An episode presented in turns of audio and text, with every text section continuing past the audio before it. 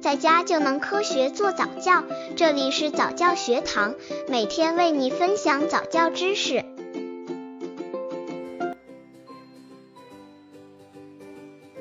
宝宝小气怎么办？如何让宝宝变得大方点？到了两岁左右，宝宝开始懂得拥有的概念，并变得以自我为中心。在他心目中，只要他喜欢的东西就都是他自己的，更何况那些本来就属于他的东西呢？因此，他容不得别人侵犯。只要他的利益受到一丁点威胁，他就会迅速行动起来。对这个年龄段的宝宝来说，他们的这种行为是很正常的。妈妈们要做的就是如何引导宝宝，让宝宝变得大方点。一般而言，小气并非是小宝宝成长过程中的大毛病，应该是成长过程中的准必然环节。爸妈不必过于担心和紧张，但是需要提醒父母的是，如果任由甚至鼓励宝宝小气，会对宝宝情商与人文性格的良好发展存在不利影响。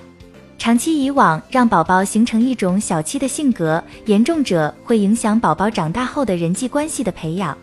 刚接触早教的父母可能缺乏这方面知识，可以到公众号早教学堂获取在家早教课程，让宝宝在家就能科学做早教。教宝宝大方最简单的方法，平时家里有东西吃，不要归他一个人吃，一定要按家人分出几份，他只能享受其中的一份，千万不能让他多得，不然他就会越来越变得自私小气。在他明确了家庭共享的规矩后，可以有意把爷爷奶奶或其他人的那份让他送去，鼓励他经常做这种事，做了就要大肆表扬。要知道，孩子是十分喜欢听好话的，宝宝不是因批评而进步，而是因表扬而进步。表扬可以有效强化的孩子们的行为和意识。如果能坚持这样做，相信宝宝就一定会变得越来越懂事，小气也会变成大气了。宝宝小气怎么办？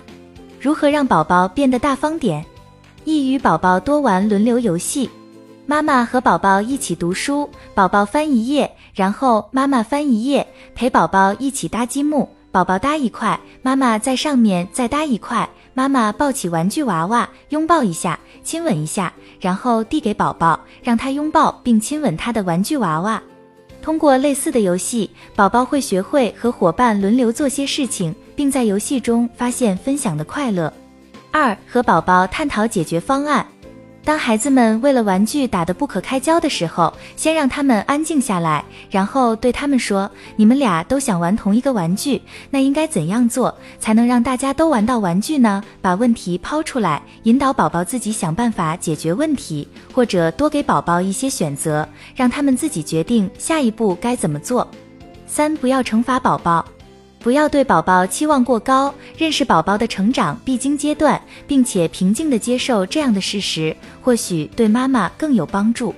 当宝宝不肯分享的时候，如果妈妈加以惩罚或者强迫宝宝去分享，那么只会让宝宝对妈妈和参与分享的伙伴产生怨恨，进而产生更多的不安全感，并不会让他因此变得慷慨。四、关注但不干涉。当孩子们为了玩具而争斗的时候，只要确定他们之间不会有人受伤，妈妈最好就不要干涉，站在圈外观看，随时防止发生意外就可以了。